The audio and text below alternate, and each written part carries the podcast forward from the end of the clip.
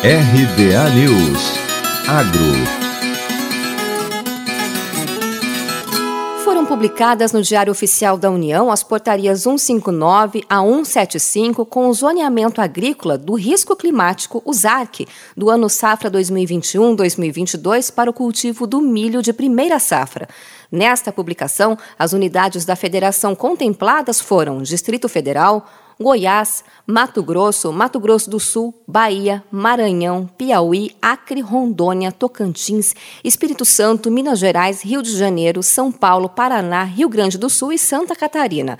O zoneamento agrícola tem o objetivo de reduzir os riscos relacionados aos problemas climáticos e permite ao produtor identificar a melhor época para plantar, levando em conta a região do país, a cultura e os diferentes tipos de solo.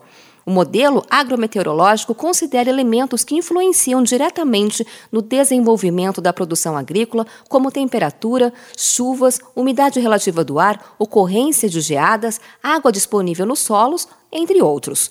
Os agricultores que seguem as recomendações do ZARC estão menos sujeitos aos riscos climáticos e ainda poderão ser beneficiados pelo Programa de Garantia da Atividade Agropecuária, o PROAGRO, e pelo Programa de Subvenção ao Prêmio do Seguro Rural. Além disso, muitos agentes financeiros só liberam o crédito rural para cultivos em áreas zoneadas. Produtores rurais e outros agentes do agronegócio podem acessar por meio do celular de forma mais prática as informações do ZARC. O aplicativo móvel ZARC Plantio Certo, desenvolvido pela Embrapa, está disponível para celulares Android e iOS. Os resultados do ZARC também podem ser consultados e baixados por meio da plataforma no site indicadores.agricultura.gov.br.